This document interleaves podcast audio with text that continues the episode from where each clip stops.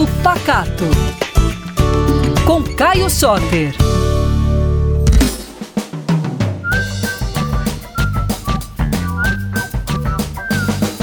E aí, pessoal, tudo bem? Eu tô aqui de novo para falar com vocês um pouquinho sobre cozinha mineira, os ingredientes da nossa terra e como comer e fazer comida boa.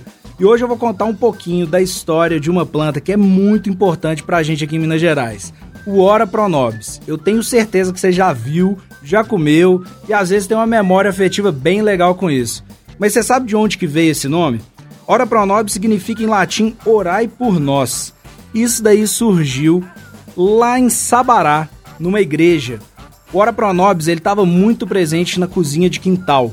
A gente estava num momento que a gente estava lutando para sobreviver com pouca comida. E o Ora Pronobis ele tem aquela babinha igual do quiabo que dá uma sustância para qualquer cozido, qualquer caldo.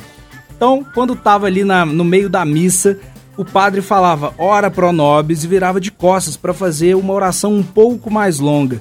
E aí, nesse momento, as mães davam um tapinho nas crianças ali e falavam assim: ó, ora pronobis, ora pronobis.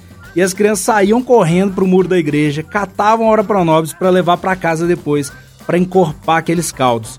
Hoje em dia, o ora pronobis é classificado como punk. É uma planta alimentícia não convencional. Só que não convencional só para algumas pessoas, né? Porque pra gente é bem convencional e a gente costuma chamar de mato.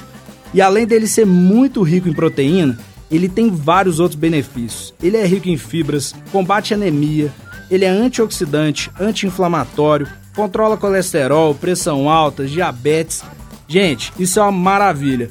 Então, ó, se você não tá comendo Hora Pronobis, corre lá no sacolão, pede um saquinho de Hora Pronobis e coloque em qualquer coisa que fica uma delícia. Bom, esse daí é o Papo Pacato com Caio Soter e você me encontra nas redes sociais no arroba Caio Soter, sem nenhuma letra repetida, e no arroba PacatoBH. Então até a próxima e um beijão pra vocês.